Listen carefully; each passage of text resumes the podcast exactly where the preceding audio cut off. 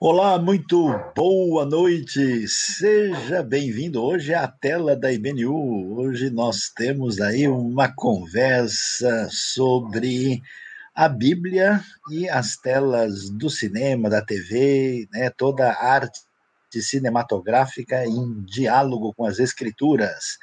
E hoje conosco aqui, juntamente para aí abrilhantar né, os nossos campeões de audiência, Aquila Nascimento e Suzili, que estão estrelando aí na nossa live desta noite. Boa noite, boa tarde, bom dia a todos, sejam bem-vindos. Olá, Suzy, olá, Aquila.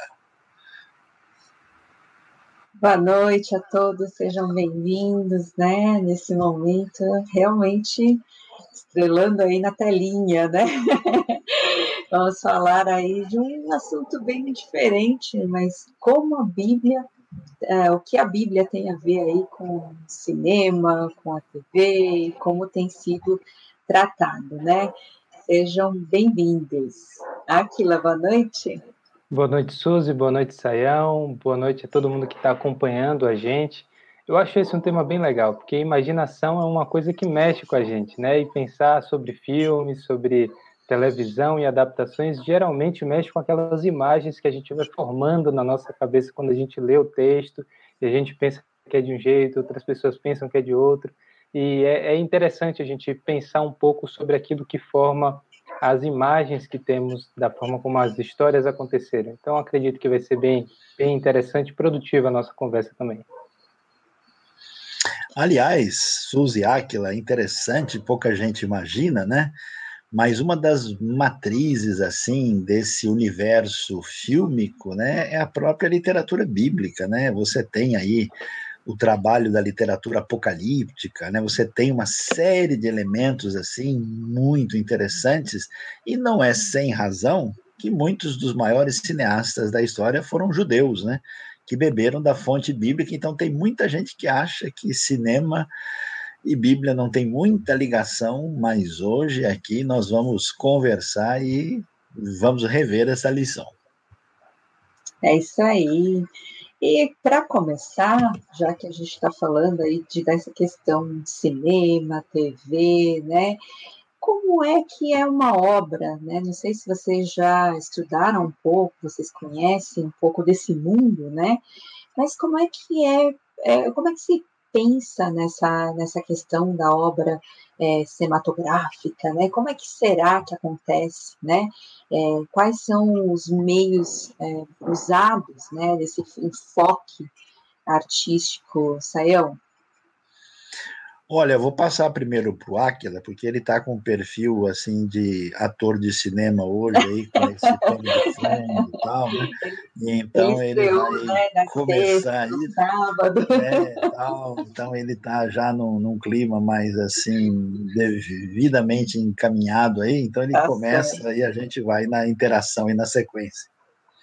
Na verdade, a minha experiência mais recente foi um pouco de drama, mas no fim foi um final feliz. Então eu fico, na verdade, bem contente da gente conversar um pouco sobre isso, que até de aprender sobre a nossa própria caminhada.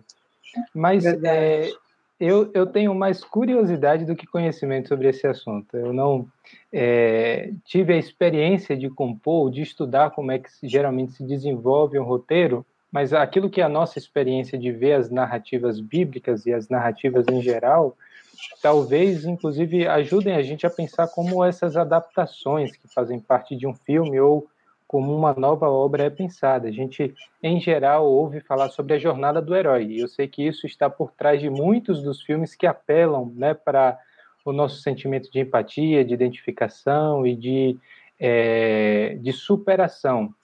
Então, sei que muitos filmes seguem a, uma sequência de elementos bem definidos naquilo que é a apresentação de um protagonista, a apresentação de um conflito, a apresentação de um mentor, de algum grupo de orientação para que esse protagonista saiba lidar com esse problema. Depois você tem o ápice, o clímax do filme, né, aquele momento mais aguardado da obra, uma resolução desse clímax e então um desenvolvimento e um desfecho dessa obra. Mas, Sayão e Suzy, sendo muito sinceros, eu realmente estou aqui mais para descobrir, inclusive, o que que caracteriza esse discurso e como é que a gente pode entender melhor a construção de uma narrativa cinematográfica ou algo do tipo. Eu vou confessar aqui, é, eu já fiz parte de grupo de teatro, então eu já fiz um pouquinho de teatro, é, não oficialmente, assim, né, mas eu aprendi um pouco de técnicas, é, a gente já fez, né, eu dirigi alguns, alguns, umas peças com os adolescentes, jovens, né, na época que eu tinha, é, e a gente fazia dança, fazia muitas coisas nessa área. Então, eu sei. Ah, e participei também da tradução, na verdade, era um filme, é, até com bons diretores, pessoal assim de, de, primeira linha, e eu participei da tradução, então é, conheci um pouco esse mundo atrás das telinhas, né?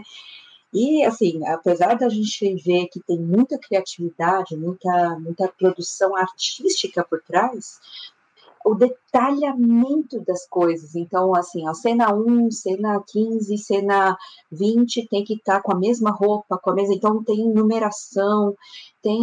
É, é, muito bem, assim, a logística tem que ser um negócio super bem pensado. É, e, assim, não só o ator em cena, mas toda a equipe por trás. Então, é um, é um negócio bem interessante de você trabalhar várias áreas né, de pessoas e maquiagem, né, é, roupa, cenas, por exemplo, de época. Então, existe um estudo para ver como é, por exemplo, era um filme que falava sobre a cultura coreana. Mas aqui no Brasil tem coisas, claro, cultura coreana, mas tem muita coisa que não tem e que seria um filme passado ali, na Coreia. Então as pessoas teriam que é, reviver algumas coisas de lá. Então, eles tiveram que fazer um estudo para levantar o que, que, tem numa casa de coreanos, por exemplo, né? É, o que tem no ambiente daquela época, daquele momento. Então, era um estudo detalhado. Então, existe essa questão da produção artística, né? De um, só que tem todos esses detalhes que lidam com a questão da época, contextualização, né? É, é, muita coisa envolvida, né? E aí, claro, um trabalho muito especial do próprio ator, né? De reviver aquilo. É, então, lá tem uma, um texto, um texto escrito é diferente de um texto dramatizado, né? Então você tem que depende de como você faz a entonação, você faz uma respiração diferente. Tudo isso envolve a questão de como vai ficar aquele trabalho final, claro, com edição e tudo, mas depende muito de detalhes muito pequenos que vão compor a obra como um todo. Então, é muito interessante um trabalho é, de cinema, de né, TV, de, enfim, tudo que a gente está falando aqui. Pois é, Suzy, como o Aquila já falou alguma coisa, você também, eu não sei se eu deveria dizer isso, né? Mas eu já fiz até papel de Leôncio em Escrava Isaura. Pode um negócio desse, né? Negócio meio diferente, inimaginável, né? Mas uh, o interessante é que, assim, quando a gente estuda, né, a área de semiótica, né, e, e trabalha com os diversos códigos de significação que existe num filme, a gente vê uma, uma a quantidade expressiva, né, é, que está presente e de fato eu diria que o século XX e a, e a sequência no século XXI eles foram fortemente moldados, né, pela sétima arte, né. E aí, claro, a gente tem vamos dizer, o paradigma aí de um filme clichê, né, um filme de mercado, né, é, que segue mais assim a, a força do cinema em, em, termos de moldar a cultura, ela é muito expressiva, né, é, não só assim, a gente tem alguns diretores assim que marcaram uh, certos momentos e são uh, peculiares, né, então você tem um Clint Eastwood, né, que tem um perfil, você tem um Spielberg, que tem outro perfil, você tem um Frederico Fellini, né, um Ingmar Bergman, um Almodóvar, né, é, que são, é, geralmente, eu estou citando alguns diretores assim que uh, trabalharam com um pouquinho mais de reflexão, até mesmo com um perfil artístico meio diferenciado, né? Filmes uh, que vão além, né? E assim, até para dizer para o nosso pessoal, né? Eh, eu, eu, às vezes faço umas coisas meio diferentes, né?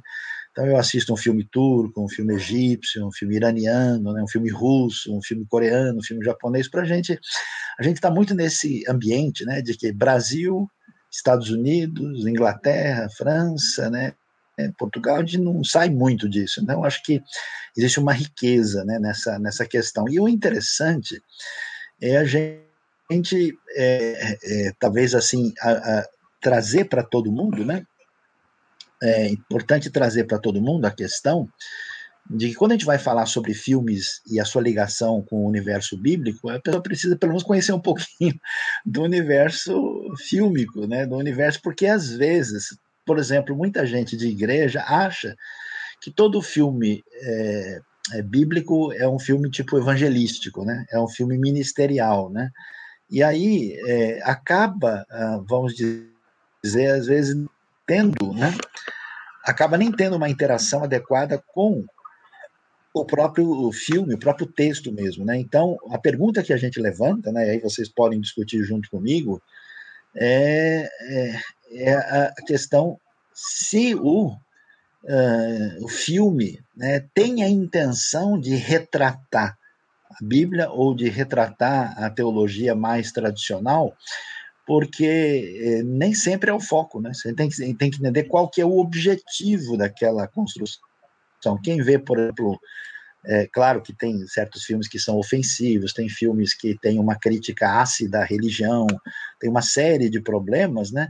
Mas, por exemplo, é claro que um Jesus Cristo superstar, né? Não tem nada a ver com a paixão de Cristo, né? Então, acho que a primeira coisa a gente é, tentar entender, né? Qual que é o foco, o objetivo uh, do autor, se ele está fazendo um filme puramente com foco ministerial, se o filme pretende ser uma reconstrução histórica, se o filme é, pretende né, ter um perfil peculiar da, da, da participação do, uh, daquele que, que, que, criou né, essa, essa narrativa fílmica, tudo isso tem que ser considerado para a gente lidar com isso de uma maneira mais sintonizada. E aí, captaram a cena aí? Estamos no mesmo slide? O que, que vocês acham?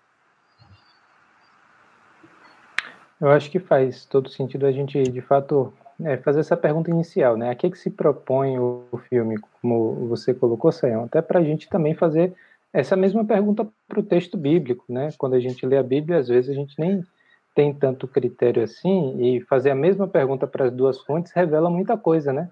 A gente pode identificar de cara a, a ideias e públicos e propósitos muito distintos. E, e a, a própria característica, a gente falou um pouco aí da, daquilo que são as marcas de diretores, né? A gente tem a mesma a, aplicação para o texto bíblico. Cada autor tem uma marca de escrita, uma forma de comunicação distinta e, e talvez até ler a Bíblia. Eu não, não tinha pensado muito nisso, mas durante sua fala é, surgiu essa ideia. Talvez ler a Bíblia nos ajude a assistir filmes de forma melhor, ajude a gente a ser melhor apreciadores da arte, de forma geral, né? Que a gente ganha sensibilidade para as diferenças de discurso, das é, construções literárias, para os gêneros literários. Eu acredito que isso não é de nenhuma forma tirar o valor sagrado do texto bíblico, que é tratar o texto bíblico como uma obra artística também. É muito mais do que isso, mas entre outras coisas, uma obra artística que precisa ser apreciada né, nessa beleza da construção da narrativa e da literatura. E eu acho que é uma questão assim a, a ser pensada, né? É, é quanto é, esse essa esse filme, né? Ou esse, essa série, às vezes é uma série, né? De TV, é, o quanto de texto bíblico mesmo está lá, ou se usa Saião ou Áquila, será que eles usam outras fontes que não sejam é, da Bíblia? Porque, é como eu falei no início, para você criar essa trama, essa, é, essa sabe, essa encenação, essa dramatização daquele criar aquela história, você precisa de muito mais coisa que é simplesmente aquela frase escrita, né? Você tem que colocar emoção, você, mas assim, muitas vezes parece que para poder criar as falas, porque não tem tudo no texto bíblico, certo? E às vezes quem não quem não leu tanto, tão, tanto o texto acha que é lá do, do, da Bíblia, mas não é. É, é, tirado de muitas outras, muitas outras fontes né, históricas, enfim. É, a gente pode ver isso em alguns, vocês conhecem algumas, é, algumas tramas, alguns filmes que fazem isso. Uh, o que, que vocês acham dessa questão? Olha, Suzy, é, a questão fundamental tá em que o texto bíblico é, ele não foi escrito para virar uma peça cinematográfica na maior parte das vezes. Então você tem toda essa, essa questão, como é que você vai adaptar né, aquele discurso que tem um foco peculiar, objetivo, para uma outra realidade, para um universo de espectadores dentro de um outro ambiente. Bom, você conhece muito bem, eu sei que é uma das suas histórias preferidas, né? Na Bíblia, você lê o livro de Ruth, né? Então, aconteceu na época dos juízes, né? Havia um homem chamado Elimeleque e a sua esposa Noemi, tinham dois filhos, Malom e Quilion, e houve fome na terra, e então aconteceu que eles vão para uh, mudar para Moab, saindo de Belém de Judá. Mas assim, quando você lê, cinco versículos já passou, né? Um monte de coisa. Então, o que, que acontece? É, existe o que a gente pode é, dizer que é uma tentativa de reconstrução daquele cenário, daquele contexto, daquele ambiente, a partir do que nós sabemos daquela realidade, né? Então aí entra e aí nós temos uma coisa interessante, né? Que eu vejo, por exemplo, algumas realizações mais recentes do cinema muito mais é, adequadas nesse tipo de pesquisa, né? Que você vê o tipo de, de coluna que aparece no templo, você vê os discursos, você vê a a representação das culturas envolvidas ali, ou seja, dos moabitas, ou dos filisteus, dos romanos. Então, isso é, eu diria que é o preenchimento histórico necessário para a construção. Né? Ah, aí entra um outro fator em que a gente não tem como colocar o dedo, né? É o que, que rolou nas entrelinhas dessa história, né?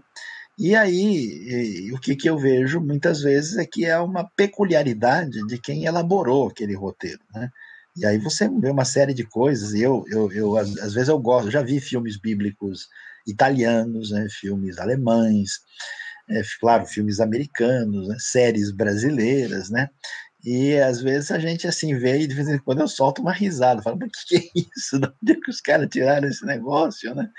porque esse preenchimento ele vem, né? E aí um terceiro elemento que a gente depois pode discutir aqui, que vem de outras fontes literárias do mundo antigo, algumas, por exemplo, do mundo judaico ou de outras questões que não aparecem na Bíblia, né? E essas coisas vão entrando aí, então acaba virando uma salada de fruta aí de tudo quanto é sabor e a pessoa, quando vê, a gente não sabe direito né? o que, que é Bíblia, o que, que é pertinente faz sentido e o que aí a gente tem um elemento meio assim diferente, né? Um, um, sabor aí um pouco fora do lugar, né? Uma espécie de gosto de é, caju no café, né? Um gosto estranho que tem esse negócio aqui, né? Então, não sei o que, que o Aquila acha, o que, que ele tem experimentado e visto nessa nas suas experiências fílmicas aí de, de, de filmes ligados à narrativa bíblica. Então, Sayão, eu acho que essa, esse impulso de preencher as lacunas, ele é até natural. Não sei se é porque a nossa mente sempre gosta de de é, ter toda a conexão entre os fatos, saber o máximo de detalhes possíveis, ou se é a forma como a gente aprendeu a ver filmes também, né? Porque, por exemplo, a, a mesma forma de contar uma história que na antiguidade permanece apelativa para a gente hoje, mas também muda os seus elementos. A, forma como as pessoas contavam histórias é muito distinta em alguns aspectos da maneira como a gente constrói as histórias hoje, né?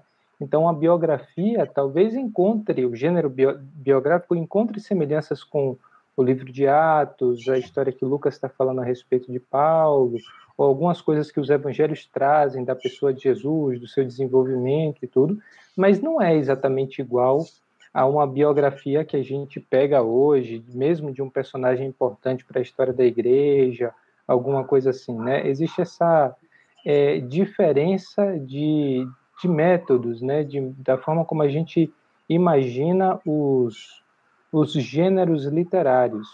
É, e nessa, nessa proposta, eu acho que o que entra, além dessa diversidade de fontes, que com certeza vai ser importante a gente detalhar, a, aquilo que entra também são as nossas tendências, né, de, por exemplo, construir, às vezes, uma imagem muito suavizada né, a, dos nossos super-heróis. Então, por exemplo, a forma como a gente cresce assistindo uma criança hoje, há poucas gerações também conserva boa parte dos mesmos heróis, das mesmas figuras, cresce vendo Batman, vendo Super-Homem, vendo essas coisas todas que fazem parte da cultura popular, criam expectativas sobre os principais personagens bíblicos, né?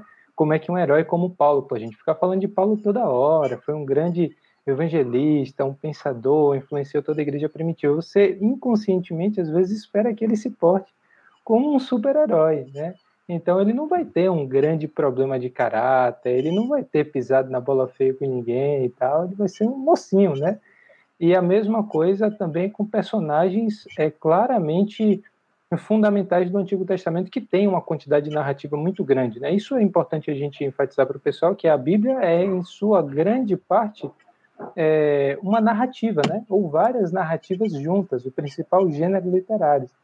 E aí a gente fica projetando essas coisas e talvez daí nasçam alguns conflitos que a gente vê entre a, as nossas adaptações e aquilo que a gente de fato vê no filme, nos filmes. Então eu acho que uma coisa boa para a gente perceber é, é, não acreditar muito nessas adaptações que suavizam demais, né, o, os personagens, que é tudo muito redondo, é tudo muito é, bonito assim e tal. Ah, porque a grande ênfase do texto bíblico é justamente na ação de Deus no meio de pessoas muito frágeis. Então, é importante mostrar que são pessoas frágeis, são pessoas cheias de dificuldades e, e tudo mais. Isso não é uma forma da Bíblia criar empatia entre o personagem e nós, ainda que isso aconteça, a gente se identifica, né, nas personagens bíblicas também. Mas é uma forma de mostrar que eles, inclusive, é, não são a solução do problema eu acredito que às vezes isso é, causa incômodo, né? Uma vez estava cortando o cabelo e o camarada começou a comentar de uma novela e uma dessas novelas recentes falando de adaptações bíblicas e tal, ele começou a falar um monte de coisa de um personagem que eu, eu nunca tinha ouvido falar desses fatos sobre tais personagens, né? Eu li essa mesma história algumas vezes e fazendo juízo de falou sobre o camarada, não, porque aquela pessoa é gente boa, você viu lá o que ele fez? Agora aquela outra não presta, não ali é, é falta de caráter total e tudo. Mas, mas, a Bíblia não falou sobre isso, né? A Bíblia não, não entrou nesse nível de detalhe. Como é não, você vê, pela história você percebe que, que a pessoa é simples. Então, é aí onde a gente percebe que a, a nossa tendência de querer preencher as lacunas ah, e de ver os personagens das histórias que estamos acostumados a lidar na cultura popular projetam sobre o texto bíblico é, dados e experiências que, que não estão lá, porque o propósito do, do texto é outro. Né?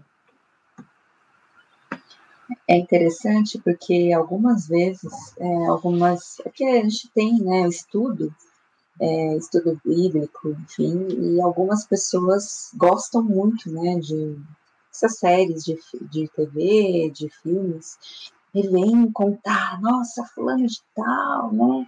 Aquele filme, aquela, aquela novela, aquela série, né? E aí vem contando, como a Aquila falou, tem, vem contando os detalhes estranhos, umas coisas estranhas. Mas tem muita coisa, a gente estava falando de fonte, tem muita coisa que é mitologia, tem coisa assim que não é algo, né? É, é uma tradição oral, é, é uma história que se passa em algum lugar, que tem um livro ali. Então, é, a gente começou falando no início, mas essa questão de é, estudo, uma pesquisa, né, de, é, nem sempre é uma pesquisa correta, assim, histórica, ou, ou depende muito daquilo que você quer criar, né, ou, o diretor, ou mesmo roteirista, né, a pessoa está criando, o, aonde ela vai fazer a pesquisa, e isso tem acontecido muito, de fazer pesquisas em lugares que não tem a ver realmente com a Bíblia, e contam histórias diferentes, né, é, às vezes nem são os mesmos personagens, mas tem um nome parecido, tem um nome, é, é, enfim, acontece isso, e aí transformam aquele personagem, e fora isso, é, tem essa questão da dramatização, tem que preencher, né, para você transformar aquilo num filme, tem que preencher, tem que né, dramatizar, tem que ter fala, tem que ter fala, tem que ter né, ação, tem que ter. Não dá para você contar em cinco linhas, como a gente tem na Bíblia, às vezes, né? Como o Sayão falou da Ruth. Então, essas questões trazem muitas vezes complicações. E aí, nesse caso, não tem a fidelidade que a gente espera, né? Que às vezes as pessoas querem entender a Bíblia através da novela, entender a Bíblia através de um, de um filme. Isso eu acho que é mais complicado. Eu acho que você consegue visualizar, concretizar a coisa se você tem um, um fundamento, né, crítico para poder conseguir enxergar as coisas corretamente, adequadamente, né? Eu acho que isso é muito complicado a gente querer partir do filme ou da novela ou do, né, da série para você que tentar entender a Bíblia. Eu acho que nessa né, eu acho que essa questão tem que ser diferente.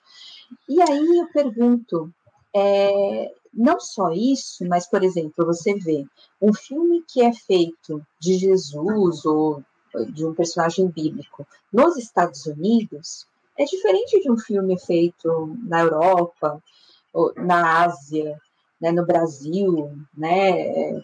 A gente vê essa questão cultural muito diferente, né? Então tem também, eu acho que essa questão fica para vocês. É, tem também uma questão cultural nesse retrato dos personagens, das, né, da, da trama, da forma de apresentar é, tudo, né, do lugar que é feito, né, das pessoas, do, do, da cultura.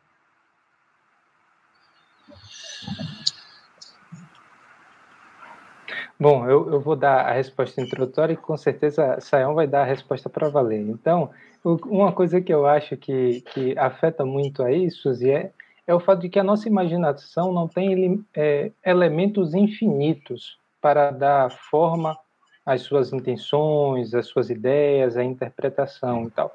A gente sempre parte, ah, de alguma forma, daquilo que nos é familiar ou de algum sentimento que nós já tivemos. E por isso, os elementos que a gente tem aqui na cidade de São Paulo, ou em Natal, ou no Rio de Janeiro, ah, dentro do, da realidade brasileira no, no, ano de 2021, é um conjunto de figuras, experiências, elementos concretos muito distintos de uma pessoa, por exemplo, que está hoje na Coreia do Sul, como a gente já comentou aqui, que foi um filme que você participou da tradução e percebeu como ah, os elementos de uma casa dentro da Coreia não fazem parte dos mesmos objetos que a gente tem numa casa no Brasil. Então, quando você é, come cuscuz e carne de sol e tem isso para falar de comida, é difícil você, por exemplo, falar a respeito de sushi para uma coisa, para uma pessoa que nunca experimentou sushi, né? Então, a gente às vezes, inclusive, lê algumas coisas na Bíblia que não tem nenhuma referência com com o nosso ambiente atual, né? Talvez a, as traduções mais recentes até ajudem a gente na conversão de unidades, às vezes sem falar nas horas do dia em termos da nossa própria é, do nosso da forma como nós contabilizamos as horas, né? Nos ajudem a perceber esses elementos em proximidade com o nosso dia a dia. Mas isso vale para qualquer tipo de, de é, interpretação humana, né? Qualquer tipo de ato imaginativo quando a gente escreve um livro, quando a gente constrói um, um roteiro para cinema. Eu acredito que isso é parte da resposta. Um filme de um diretor brasileiro, de um roteirista brasileiro, uma novela, uma série, ele vai partir daquilo que são os elementos próprios da sua cultura às vezes ele até saberia fazer isso mais próximo do texto bíblico, por exemplo, mas ele sabe que as pessoas que vão ver não serão apeladas por aquele é, por aquele por aqueles elementos, então ele vai lá e coloca uma coisa mais próxima à cultura, mesmo que seja um pouco menos fiel ao texto, né?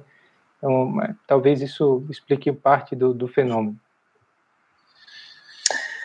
Eu acho assim que a gente é, deve ver os filmes aí com pelo menos três é, perfis distintos, né?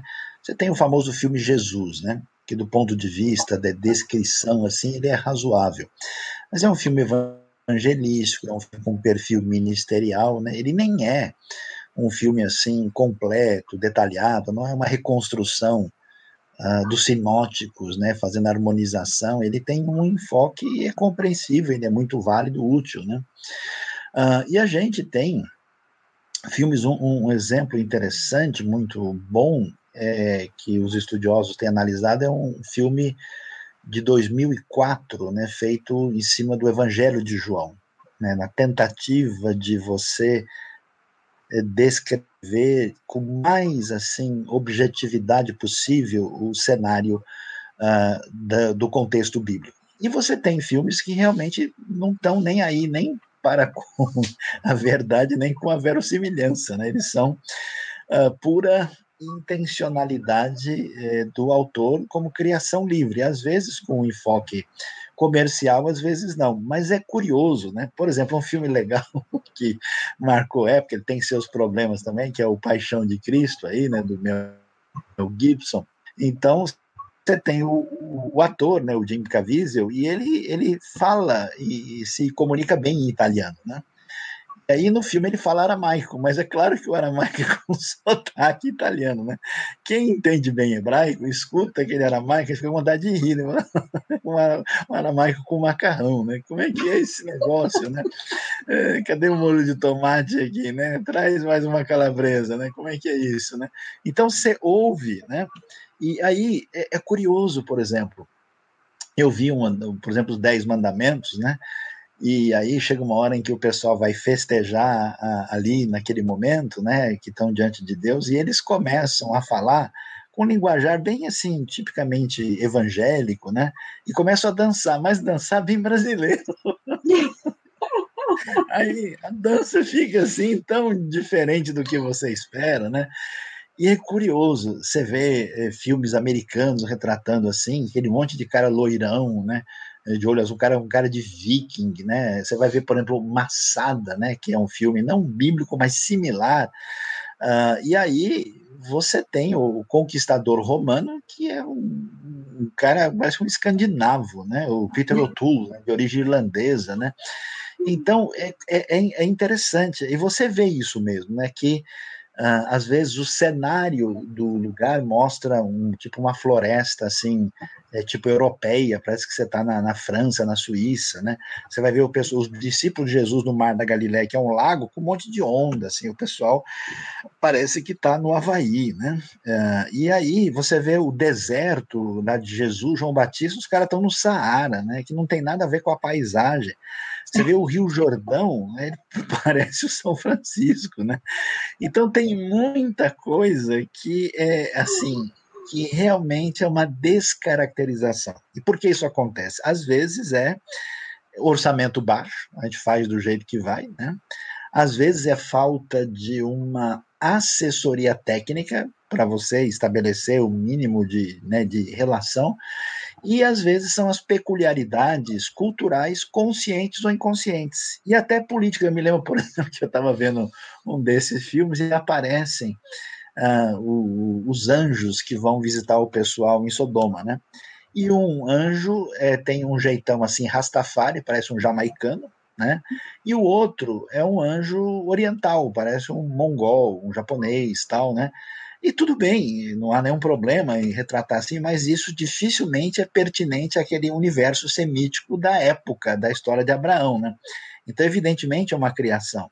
E aí, nesse caso, a gente é, precisa é, entender o seguinte: qual que é a questão? A questão é que as pessoas, ao ver esses filmes, eles não têm noção do que, que é um negócio aqui ministerial para comunicar o evangelho, do que, que é uma tentativa de apresentar esse texto bíblico com a força da sua, né, transformar aquela literatura em discurso fílmico com a sua característica original, né, uh, e não sabe o que é criação, né. Até a gente, a Suzy tinha perguntado, o Aquila falou, existe muito na tradição judaica, né, é, que são uh, as chamadas Agadot, né, as lendas de origem talmúdica, tem coisas que foram construídas na história e até na, na cristandade. Por exemplo, quem leu os contos do Luiz Câmara Cascudo, né, vai ver que tem muitas histórias do folclore brasileiro do Nosso Senhor, né, que aconteceu isso, aconteceu aquilo, e, e aí esses elementos que não são pertinentes à Bíblia, às vezes, em alguns cenários, eles entram, né? eles fazem parte de uma tradição oral, né? Uma vez eu estava com um grupo lá em Israel e, e aí a gente estava conversando e o guia local, né, falou que quando o povo atravessou o Mar Vermelho e eles atravessaram, é, Deus abriu, né, é, o Mar Vermelho com 12 túneis de água e cada tribo passou dentro do seu túnel, né? E aí Nossa. eu vi o pessoal desesperado, falou, Saião, rapaz, eu já olhei minha Bíblia aqui, eu, eu realmente eu sou péssimo, né? Eu não estou lendo direito, porque eu nunca ouvi falar desse negócio. Isso está em Êxodo, está em Deuteronômio. Onde é que está esse negócio dos túneis, né? Isso é que tem a ver com o túnel de Ezequias, que você falou aí, né? E aí a gente diz: não, não, isso aí é uma outra história que não faz parte da Bíblia, né? E, aliás, a gente tem tradições paralelas à Bíblia na, no contexto judaico, no contexto da cristandade, até no contexto islâmico. E de repente, onde você vai mistura. E isso às vezes aparece dentro de um discurso filme. Então, de fato, existe aí uh, uma. Uh, eu acho que não tem jeito da gente não, não ter uma característica cultural. Mas o problema é quando a característica é tão forte que ela é uma sobreposição sobre o texto, de tal maneira que ela vamos dizer assim, meio que desfoca o texto, prejudica demais, né? E, às vezes eu gosto de citar que eu vi um desenho animado onde aparece Ruth uh, na lareira, né, colocando a lenha ali e, e brincando com os ratinhos uh, que estavam ali junto dela, né? Quer dizer, lareira no Israel antigo e a moça brincando com os ratinhos, né? Uh, aí é coisa interessante. Olha, a Suzana Rodrigues perguntou até do filme Barrabás, né? Faço questão depois de falar sobre isso aí mais tarde, né? E é um filme muito interessante, baseado numa obra que foi prêmio Nobel, né? Então vamos lá, Suzy, acho que tem mais coisas aí, e o pessoal já começou a mandar pergunta, daqui a pouco a coisa vai ficar mais, mais cinematográfica aqui. Bom, é, vamos. Aquela quer ver aí alguma pergunta? Eu queria só fazer uma pergunta é, para saber um pouco a opinião de vocês e, e, talvez ajude, inclusive, em algumas perguntas que já foram colocadas aqui. Que é essa ideia de que boa parte do texto bíblico é uma narrativa, são, são histórias. Não são histórias desconexas, desconectadas. Existe né, uma grande trama sendo construída ao longo do texto bíblico. Ao mesmo tempo, a nossa cultura, é, consciente ou não, gasta boa parte do seu tempo livre e às vezes até o tempo de trabalho para acompanhar narrativas. Você tem Netflix fazendo todo sucesso, serviços de streaming de forma geral, as novelas chamam mais atenção do que o jornal na televisão, e a gente sempre dedicou muito tempo na nossa cultura a diariamente acompanhar algum tipo de narrativa, né? É, ao mesmo tempo, a forma como a gente lê a Bíblia não costuma, ao meu ver, respeitar tanto esse aspecto da narrativa. A gente usa aquele texto prova, né? Aquele texto que reafirma uma doutrina específica. Ah, vamos falar de fé. A gente pega um texto que aparece a palavra fé no meio e aí a gente tenta entender um pouco daquele texto. É, eu queria entender, na visão de vocês, Suzy e Saião, assim, Por que, que a Bíblia ela foi construída com tantas narrativas? Por que, que ela valoriza tanto isso? E será que, de alguma forma, esse desejo nosso, é, não só da nossa cultura, mas do ser humano em geral, de assistir narrativas, de ler narrativas, pode nos ajudar nessa nossa missão de é, também compartilhar a mensagem bíblica, né? de ensinar a mensagem bíblica. Como é que essa percepção pode ajudar a gente? Eu, eu acho que é muito interessante a gente, essa questão que você falou, a gente lê a Bíblia com um enfoque diferente, mas ela foi escrita justamente por causa disso, né? O povo semita, o povo, é, assim, eles praticamente, eles contavam histórias, né? É, era a forma de se comunicar, era a forma de, de guardar os ensinamentos, era didático, era tudo. Então Deus usou justamente essa questão da narrativa, né, de formas é, que, que, usando é, elementos né, da, do, daquele ambiente mesmo para contar a história da salvação, né, a narrativa da, da salvação, né? E, e é quando a gente lê, a gente não lê com esse enfoque, a gente lê completamente diferente. A gente lê querendo buscar algo científico, é, que nem se falou de prova, né? Ou às vezes, é, peraí, deixa eu ver, tem gente que procura o que está errado, né? Tem gente que quer procurar o que está certo, e cada um procura alguma coisa. Mas eu acho interessante, eu vou contar da minha experiência. Eu aprendi, assim, é, quando eu me converti realmente, eu comecei a ler a Bíblia, eu lia em coreano.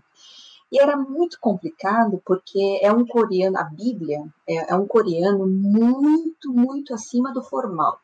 É um coreano que vem até do chinês, é, é um muito antigo. Então, muitas palavras eu não conhecia. Para mim é, era muito difícil, mas eu tinha muita vontade de ler a Bíblia e na época eu estava na igreja coreana.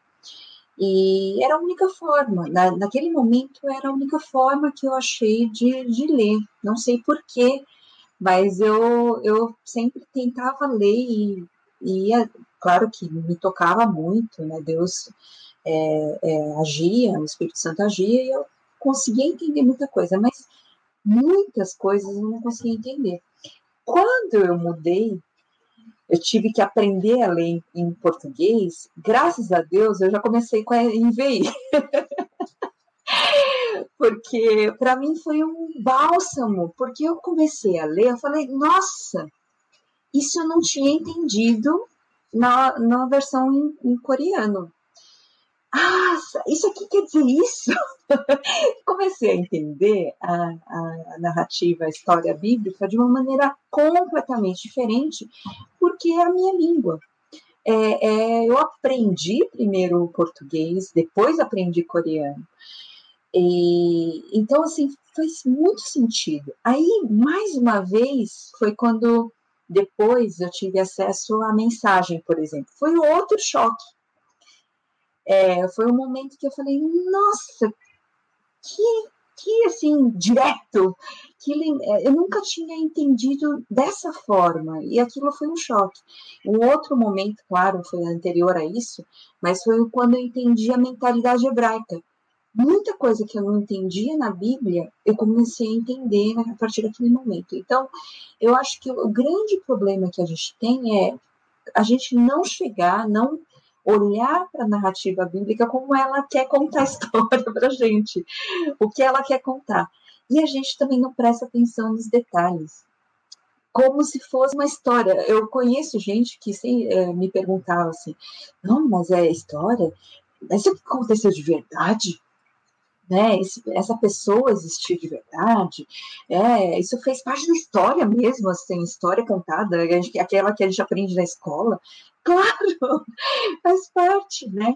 É porque as pessoas parecem que leem as coisas muito distanciadas, no sentido, parece que não é um ser humano como a gente, é, parece que, como você falou no início, parece um herói que é diferente da gente, ou a ação de Deus não parece é, em vidas como a gente vive a vida de hoje.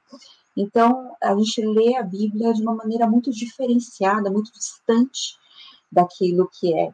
Então, eu acho que se a gente tivesse essa forma de enxergar, talvez um pouquinho mais é, como essa narrativa, a gente vai conseguir não só curtir melhor, né, entender melhor e viver melhor isso, né, porque a gente vai entender os princípios que ela quer nos passar.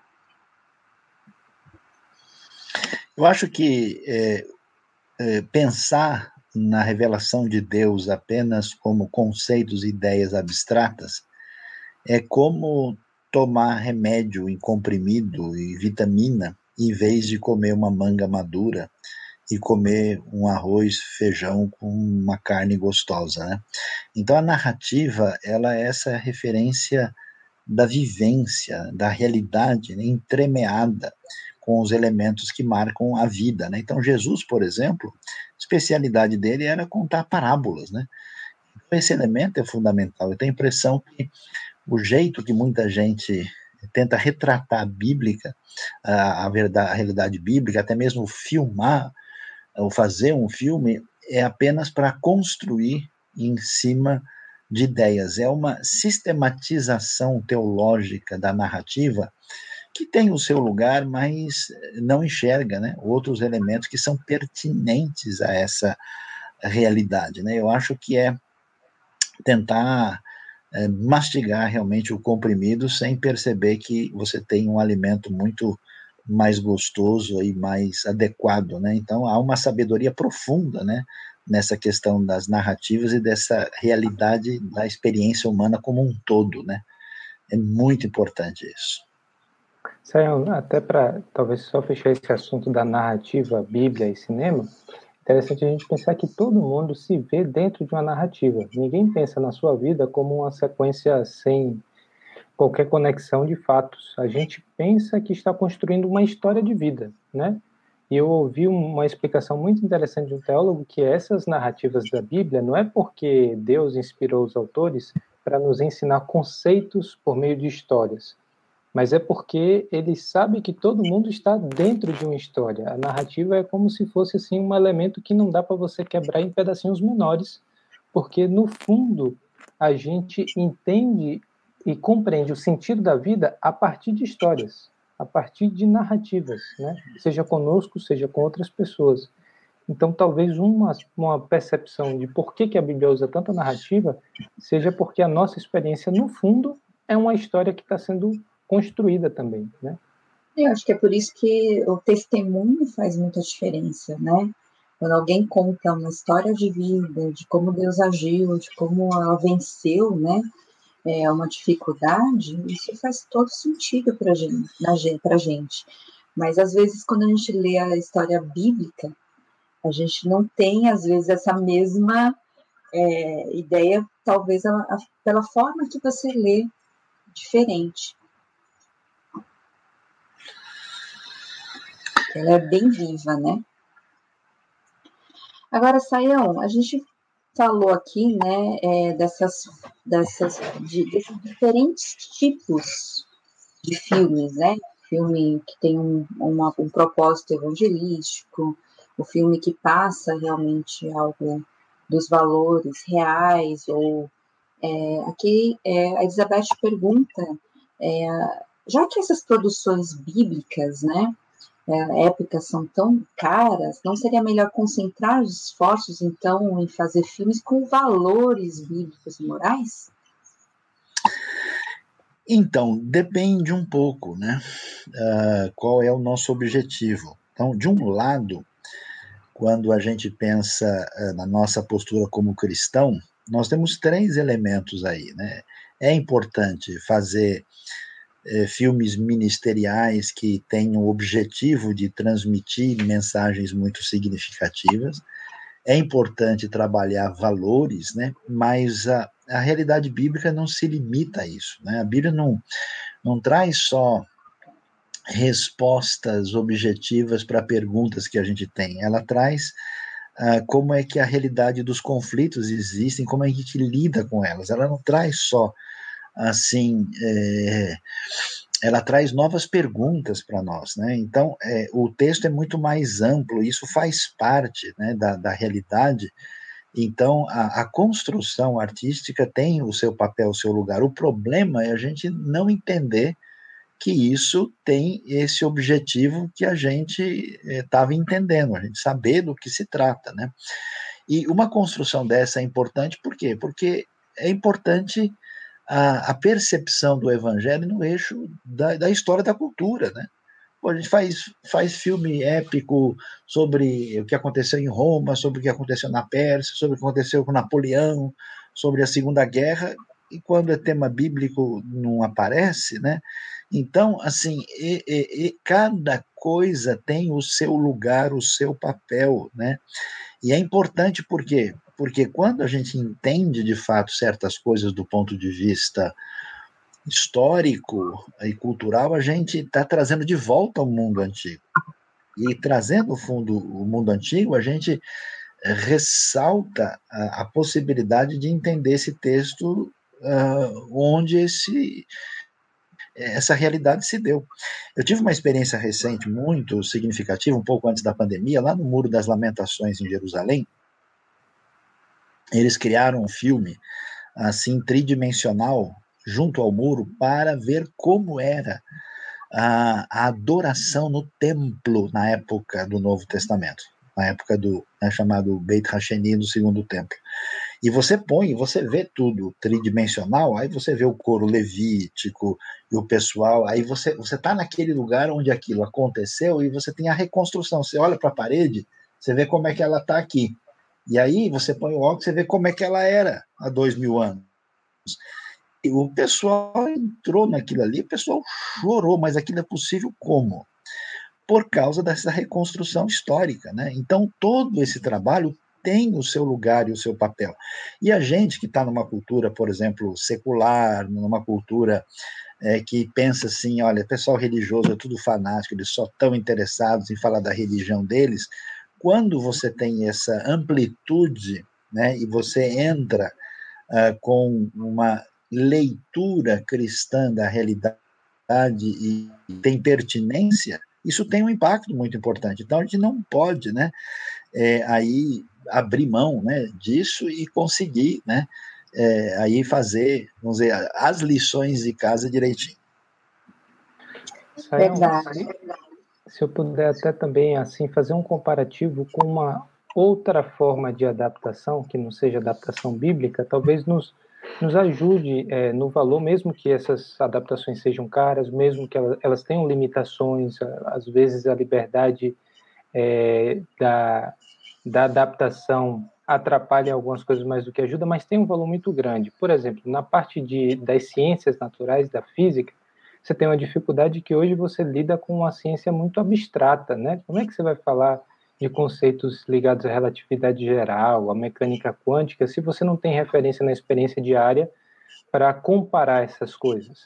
E uma das formas que os cientistas já perceberam de impactar a cultura geral, de atrair a atenção das pessoas, até de inspirar é, nas crianças, nos adolescentes, a enveredar por o caminho da ciência, são as adaptações cinematográficas. Então, tem um, um, filme recente que eu recomendo, é muito interessante, que é Interestelar, de um desses diretores que marcam geração, que é o Christopher Nolan. Esse diretor é inglês, e a adaptação foi feita com a ajuda de um dos principais cientistas na área de gravitação que a gente tá, tem na atualidade. E ele falou que a motivação de ter escrito parte do roteiro, de ter trabalhado nesse filme, é porque quando ele era novo, uma obra o inspirou a seguir pelo mundo da física. Ele estava tentando fazer na geração dele aquilo que outros fizeram antes. E o filme é sensacional. Bom, eu, eu acho muito interessante, é, porque permite você dar um contexto mais concreto e conexo é, para esses fenômenos físicos complexos, porque eles estão dentro de uma história, porque eles fazem parte de uma construção que você vai acompanhando o desenvolvimento das personagens, você fica querendo saber o que, que vai acontecer no momento seguinte. Então você se esforça para entender essas coisas, né? É, e eu acho que isso também acontece com, com a questão bíblica. A gente não é bom de, de memorizar, a gente não é bom de recordar coisas fora do tempo e do espaço, quando você ensina conceitos. Mas quando você insere aquilo em um, uma questão definida, um formato, um cheiro, uma cor, aí você dá é, indicações para o seu cérebro visualizar e, consequentemente, lembrar disso com muito mais facilidade. Então, as obras cinematográficas, eu acho que, inclusive, criam mais memória nas pessoas. É, é bom que essas memórias sejam é, coerentes com o texto, às vezes não são, mas pelo menos serve esse propósito de criar recordações sobre a história, né? Então, é, é caro, dá trabalho, mas eu acho que de fato é um papel fundamental da construção das imagens daquela cultura. Inclusive, o melhor filme que eu tive foi A Viagem para Israel.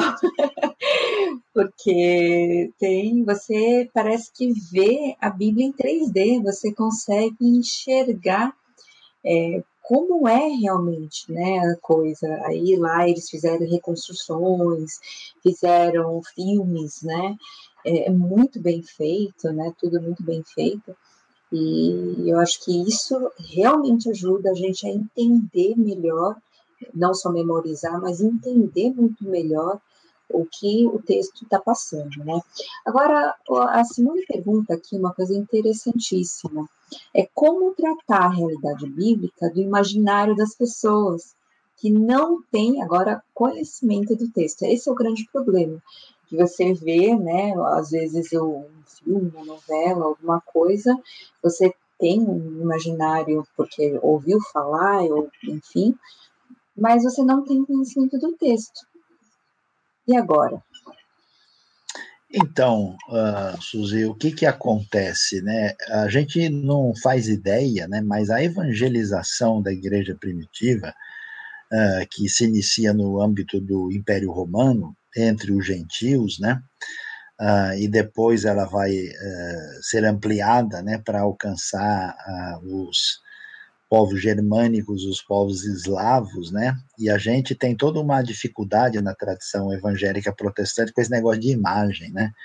Porque imagem, em certas tradições, de fato, teve um elemento aí de, de, de obliteração, né? De uma a adoração uh, genuína, né? Tem todo um uso histórico aí que levanta uma série de interrogações, né? Mas vamos lembrar disso, né? Uh, o pessoal que às vezes não para para pensar, uh, quando o pessoal saiu evangelizando esses povos que, na sua vasta maioria, ou às vezes a totalidade eram analfabetos, era igual contar história para criança, né? A história da PEC, né? Com o flonerógrafo, né? Então eles tinham que, de alguma maneira, apresentar isso. E foi exatamente nessas narrativas, meio distanciadas da terra de Israel, é que, por exemplo, a gente vai ver que o pai de Jesus, né, que era, na verdade, um construtor, né, virou um carpinteiro, né, porque ele era um tecton, né, que trabalhava com bastante pedra e um pouco de madeira. Mas quando chega na Europa, só tem madeira, né? só tem pinheiro, só tem carvalho. Então aí a coisa foi né, tendo esse perfil. Então, não tem jeito, a, a, gente precisa, né, desse, porque às vezes há exigência de muita gente no âmbito, assim, religioso de querer uma coisa purista, né, uh, plenamente ideal, mas dependendo do cenário, é igual tradução bíblica, como é que você vai dar uma bíblia literariamente uh, complexa para uma pessoa que tem dois anos de escola, né? Ele precisa de uma tradução simples, né, compreensível. Então, a reconstrução das narrativas, quer seja contada ou dramatizada, eu faço até um bem bolado, alguém estava perguntando se na Bíblia tem teatro, né? A gente pode até discutir isso, porque o teatro, uh, do jeito que ele aparece no mundo grego, ele tem um outro enfoque, ele está dentro do culto dionisíaco, né? Ele tem funções né, dentro da tragédia e da comédia que trabalha os conflitos, tem um, um, um enfoque, é, vamos dizer, teopsíquico, até tem a ver com os aspectos de uma suposta eh, terapia, né, que até hoje é a base do psicodrama tal, e tem todo um elemento. Na Bíblia você não tem o mesmo cenário, mas quem já leu o livro de Ezequiel, meu amigo, se tem alguém dramatizando a realidade mais do que Ezequiel, o Francis Schaeffer, né, que escreveu um livrinho interessante sobre teatro, né, ele fala sobre isso, né, é, é, que exatamente a base assim da referência dramatúrgica bíblica começa no livro de Ezequiel, né. Então uh, existe um negócio interessante que que a gente está acostumado com aquele negócio. Eu preciso seguir o modelo. Tenho que fazer o que é certo. Todo mundo é um pouco assim, né, amigo dos fariseus, é kasher tzivá Adonai, né? Preciso pisar no quadradinho. Só que a Bíblia também tem o um elemento da criatividade, né? O texto que diz, ó, não façam nenhuma imagem de escultura é o texto que manda fazer o querubim em cima da tampa da arca, que manda fazer a serpente de bronze, né? A Bíblia manda fazer uma, uma romã para para o sumo sacerdote colocar lá no, na sua túnica, e essa romã tem fio azulado, mas na natureza não tem romã azul. Romã azul tá podre, né? É diferente, né? Não, não funciona. O que, que, é isso? É um elemento criativo, né? O Ruckmacher é, gosta de apontar essa realidade. Então, aí que tá, né? Fidelidade trabalha próximo da criatividade, né? E esses elementos têm que estar presentes. Então, não tem jeito. Quando a gente vai lidar com pessoas assim, a gente precisa é, trabalhar de uma maneira a tentar construir. Eu passei o maior sufoco da minha vida no interior do Paraguai, né? Pediram para eu falar, eu estava lá numa tribo indígena, né? E agora, o que, que eu vou falar para o pessoal? É porque, na verdade, nossa reconciliação em Cristo tem a ver com o resgate que ele fez por causa da redenção que nos alcançou. Então eu fui falar e falei, caramba, tem que pensar aqui, ó, quando o seu coração tá duro que nem pedra, e você olha para o seu amigo e não consegue olhar na cara dele porque ele fez coisa que você não gostou, como é que a gente faz? Então a gente tem que assim, né, tirar ah, um coelho da cartola lá para tentar comunicar. Então essa necessidade existe e ela é pertinente àquilo que envolve a nossa comunicação do texto bíblico. Quer falar alguma coisa, Antina? E, Israel, já que é, daqui a pouco talvez você tenha que sair, vamos lá para aquela aquele filme do Barrabás. E esse então, filme? O Barrabás é, é, um filme é muito interessante, e aí a gente tem que ver, isso é uma obra literária, né? Ela usa um motivo bíblico, né? E aí uh, é uma obra do Par Lagerkvist, que é um, um estúdio, um literato sueco que ganhou o prêmio Nobel, né? É, acho que na década de 50, e, e ele é, conta uma história de que o Barrabás depois fica ciente de tudo que aconteceu com Jesus, né? E aí ele vai atrás da história, né? E ele tenta entender o que está acontecendo e ele faz todo um esforço para crer e não consegue. E, inclusive, quem é, é, o protagonista lá é o famoso Anthony Quinn, né, que é bastante conhecido da história clássica do cinema. Então, na verdade, é, dentro daquela trajetória aí do, desse momento, quando o existencialismo europeu está com muita força, né, aí com figuras que depois vão ser protagonistas como Sartre, como uh, Heidegger, né, e até mesmo Albert Camus, Uh, todo esse elemento mostra essa questão né, do indivíduo que está numa situação né, é, aí bastante é, peculiar diante da vida e ele tenta tomar uma decisão e não consegue fazê-lo. Né? Então, é, é um pouco daquela coisa da realidade existencialista dura de que não há saída. Né? Então, o, o texto não tenta comentar a Bíblia, ele não quer ser historicamente plausível, ele tenta trabalhar um tema com um transfundo de uma história conhecida. Então é, é, um outro departamento. Agora é claro que ninguém pode assistir aquilo ali achando que vai encontrar um pedaço do Evangelho de João ou a história do final de Marcos, né? não é o caso. Né? Então é um outro um outro uso do texto que aí no caso não é, é pelo menos teologicamente encaminhado, ele é filosoficamente trabalhado a partir de um pano de fundo que toca na história bíblica. Agora, eu acho que a gente pode pensar né, nessa questão, porque a gente está falando aí do, dessa questão de fidelidade, criatividade, né? Mas da importância da gente conhecer justamente o texto, né, Sayão, ou Áquila, é, por que, que, é tão importante a gente conhecer o texto, né, até para poder assistir é, essas, né, esses filmes, essas, né, qual a importância do texto bíblico nessa questão? Eu acho que uma motivação inicial é porque Deus sabe fazer roteiro de narrativa muito melhor do que a gente. Ele construiu a Bíblia de uma maneira que influenciou a história, não, não só também levando em conta o fator de Deus usar a palavra para transformar a sociedade, isso ser algo sobrenatural, mas pelo do ponto de vista natural é impressionante que uma obra tão antiga e escrita num contexto tão distinto continue comunicando aos nossos corações ainda hoje. Então, eu acho que a força daquilo que é a narrativa bíblica é algo sem nenhum nível de comparação com as demais obras, né? Então, é, é bom, é, a gente deve ler o texto porque é bom ler o texto, porque ele nos envolve de uma forma que Senhor dos Anéis, que as Crônicas de Nárnia, que obras clássicas ou qualquer tipo de literatura da mais premiada não vai conseguir fazer, né?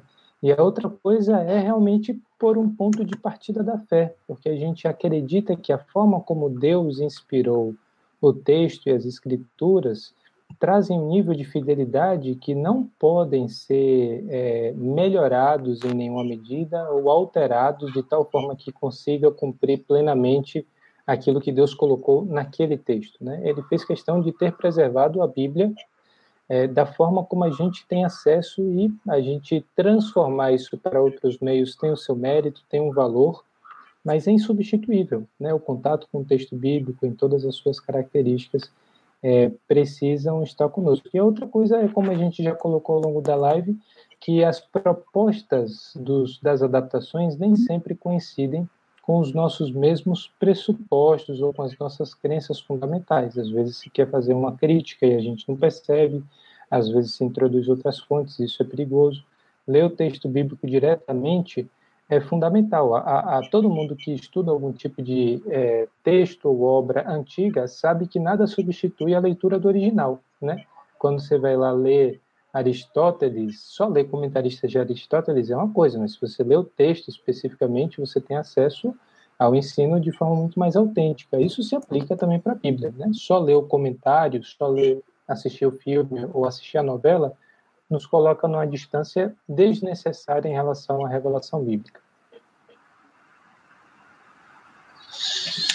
Então, Suzy, o que eu posso dizer é o seguinte: de fato, muito da daquilo que é feito uh, em contextos é, de tentativa de construir um filme bíblico é, é, imaginativo demais e de maneira indevida, né? Eu me lembro uh, assistindo pedaços lá do, do Noé, né? Do Russ Crowe, né?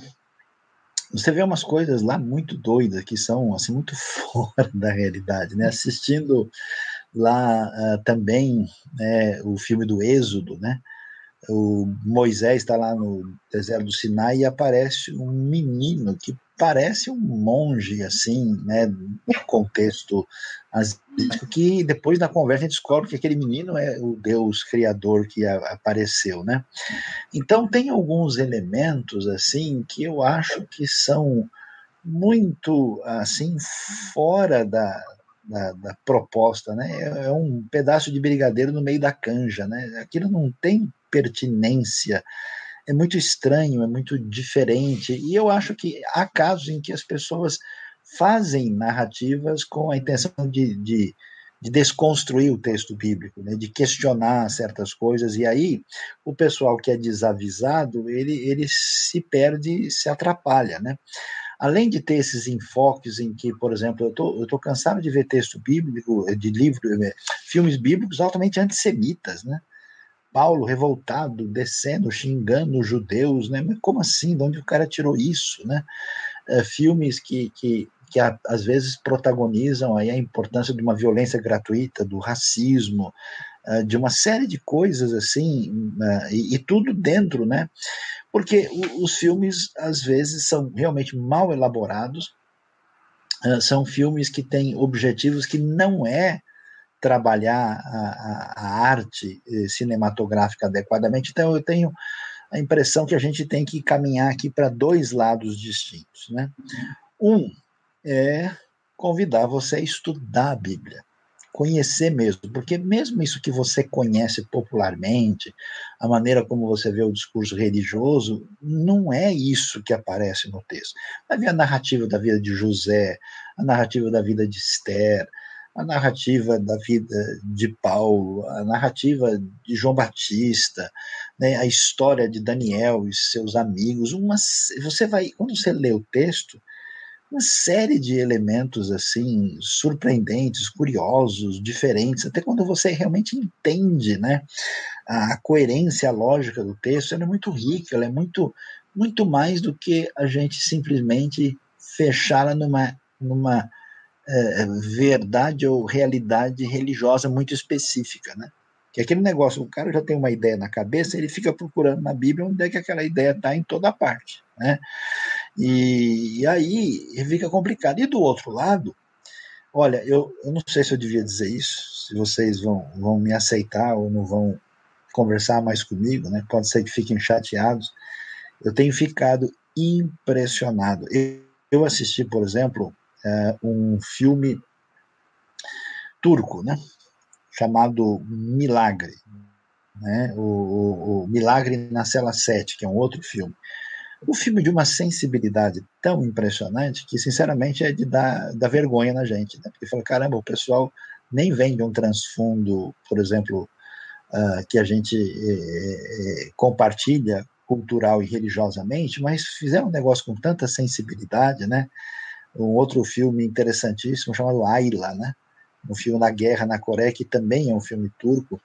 E aí você vai ver né, uh, que a gente pode trabalhar com valores, com ideias, com conceitos importantes na fé cristã, com criatividade. Né? Muito, muito além de Nárnia ou Senhor dos Anéis, que são realizações interessantes, mas eu acho que está faltando isso, né? a, a, a gente ter digamos assim, o ministério sério da, da arte cinematográfica, de você trabalhar elementos importantes para o benefício da sociedade, né, por meio de, de conceitos que têm a ver com essa, esses valores que uh, têm a ver com o reino, né? E isso não é necessariamente só fazer filme religioso, né? Filmes de elementos que são pertinentes à, à, realidade. Então, isso é muito importante. Então, quem tiver dom e capacidade, se desenvolva. Precisa muito nessa área. E todos nós devemos abrir mais o coração para escutar histórias, né? E, e a, a beber da história bíblica, ver a sua riqueza, a sua profundidade, a sua percepção, porque olha, eu vejo gente que não tem dúvida, aquela, não tem dúvida, Suzy. Gente como Machado de Assis, gente como Dostoiévski, né? gente assim que marcou a literatura mundial. Esse pessoal bebeu da Bíblia, né?